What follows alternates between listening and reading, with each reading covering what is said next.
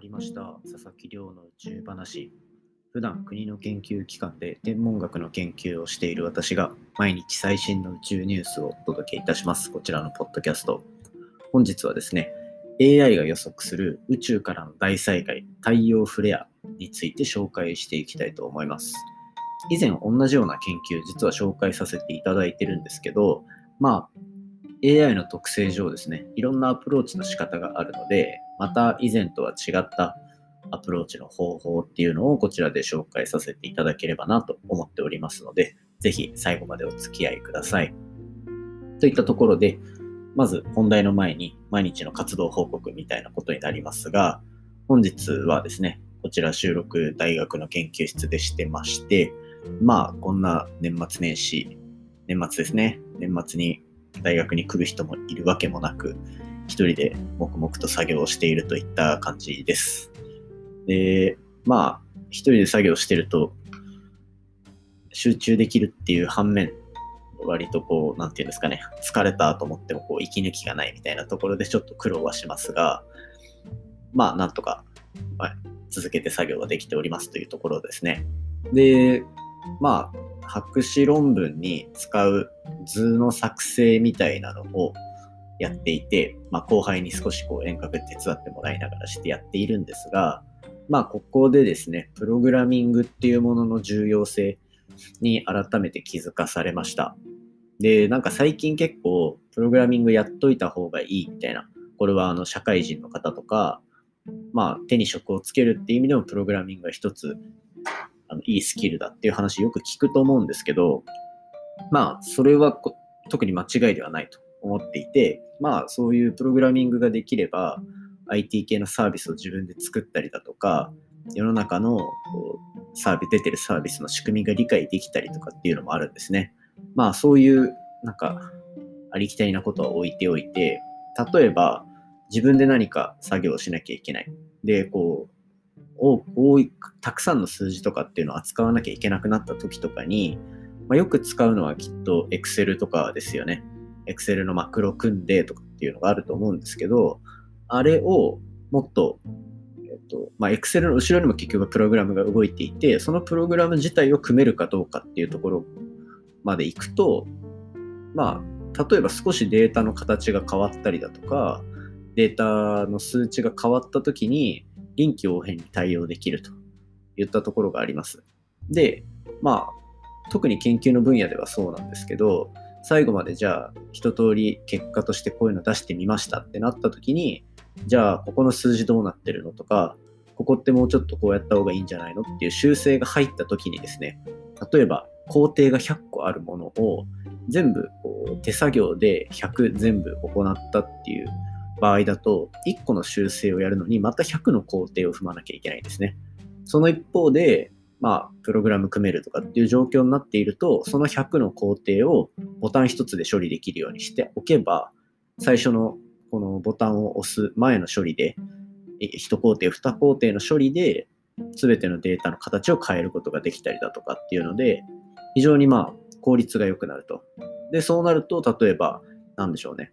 その手で打つことを大前提として仕事が振られていた場合、8時間かかる作業が本当に大げさに言うと数分で終わるっていう可能性もなくはないわけですよ。さっきの100が1になるみたいな作業になるとですね。まあこんな大げさな例はないかもしれないですけど、まあ数時間、貴重な皆さんの数時間っていうのが浮かせられるっていう意味でやっぱりプログラムはいいなとで、まあ、そういうのをちゃんとベースに置いて博士論文っていうのを作ってきたので、なんかこのタイミングでちょっと修正を加えたいなと思った時にも、まあ、一から全部作業し直すとかではなくて、ちょっとデータの数値を変えて、またすぐにあの出力結果を出すっていうことができるので、まあ、ちゃんとやっておいてよかったなと思ったところです。まあ、そんな感じなので、なんかこう、いろんなメリット並べられると思うんですけど、プログラムやるメリットは自分の時間を作るっていうのが絶対に自分は大きいなと思っておりますので、自分の時間がないとか、時間を確保したいと思ってる方は、まあ、将来投資だと思ってプログラムの勉強するのが一番いいのかなと思っております。まあ、今日はちょっと AI のお話もするので、そんなシステム的なお話もしてみました。まあ、といったところで、じゃあ本題入っていきましょうかね。今日の本題は冒頭話したように AI が予測する宇宙からの大災害というお話ですね。で、まあ、私の研究の専門分野が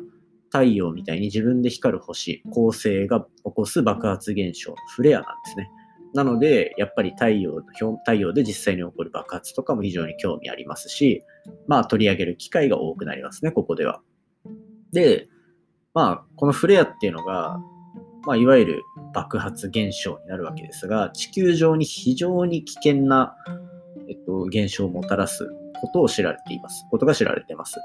で、巨大な爆発が起こった時には、その爆発に伴ってなんか太陽の物質っていうのが飛ばされて、で、その飛ばされた物質が地球に直撃すると、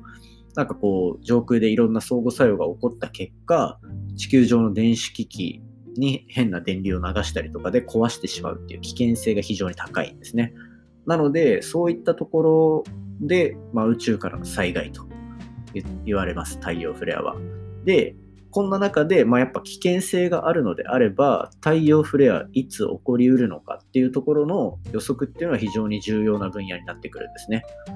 で、それの予測に今まではいろいろこう人間の感覚でこんな数値入れたら予測できるんじゃないかとかあったんですけど、最近は AI の台頭によってかなり精度が上がってきてます。で、AI、AI って結構よく聞くと思うんですけど、こいつ何がすごくて今までできなかった予測ができるのかと言いますと、特に AI の中でも、教師あり深層学習と呼ばれるものを使うと、今まで人間の感覚に頼っていた部分とかっていうところをさらに深掘りして、コンピューターが答えを出してくれると。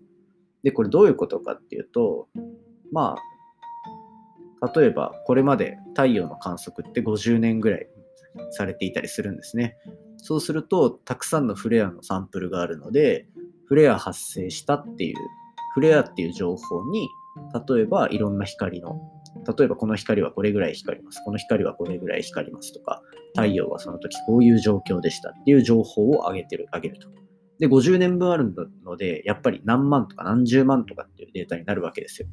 この経験値が AI の精度を非常に高めてくれるわけですね。これは結構人間と同じ人間のその経験っていうものにすごい近くて、たくさんの経験をしたことがある。まあ、なんか苦労したりだとか、例えばなんかこういうビジネスをやってましたとかっていう、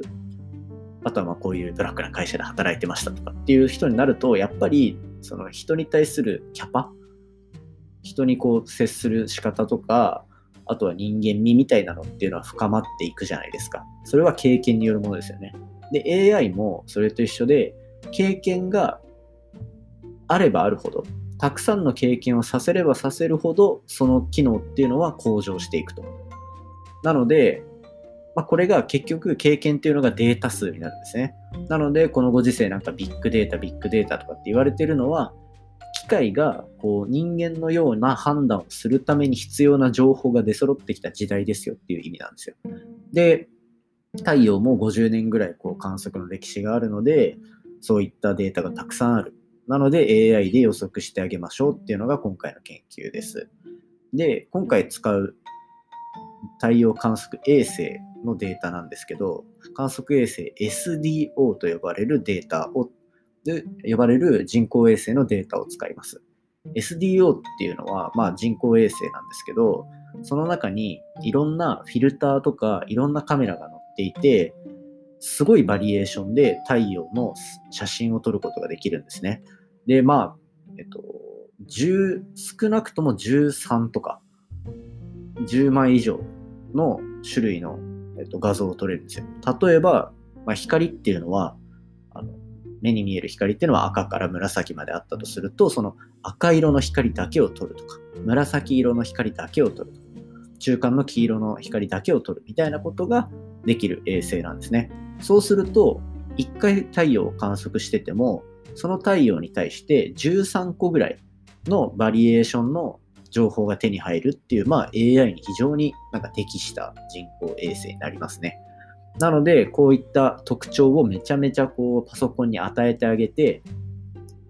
例えばある時にフレアが発生しましたと。で、フレア発生した時のこの13種類の情報っていうのはこんな感じでした。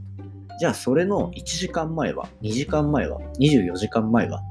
っていう情報も残ってるので、そういった、まあ、時間経過も含めた情報量を渡してあげることでパソコンに、えっと、AI の精度を上げていくと。で、そうすると、今回の研究の結果、24時間前に太陽フレアっていうのをそこそこの精度で、まあ、見つけることができるようになりましたっていうのが今回の研究結果ですね。で、ここで使われるのは、ちょっとまあ、マイナーなお話になりますが、ブライヤースコアと呼ばれる予測方法、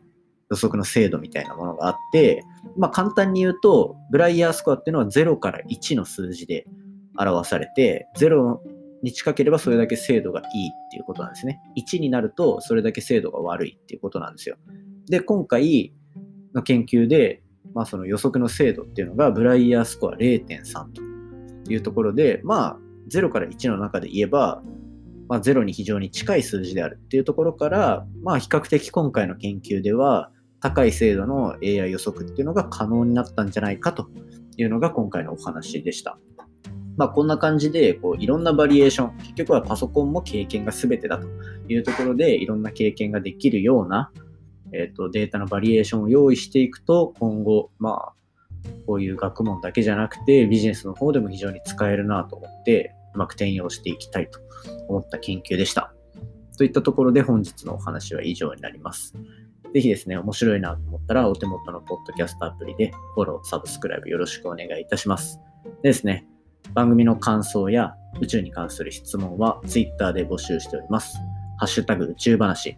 宇宙が漢字で話がひらがなになりますので、ぜひじゃんじゃんつぶやいてください。年末年始 Twitter 上で絡みましょう。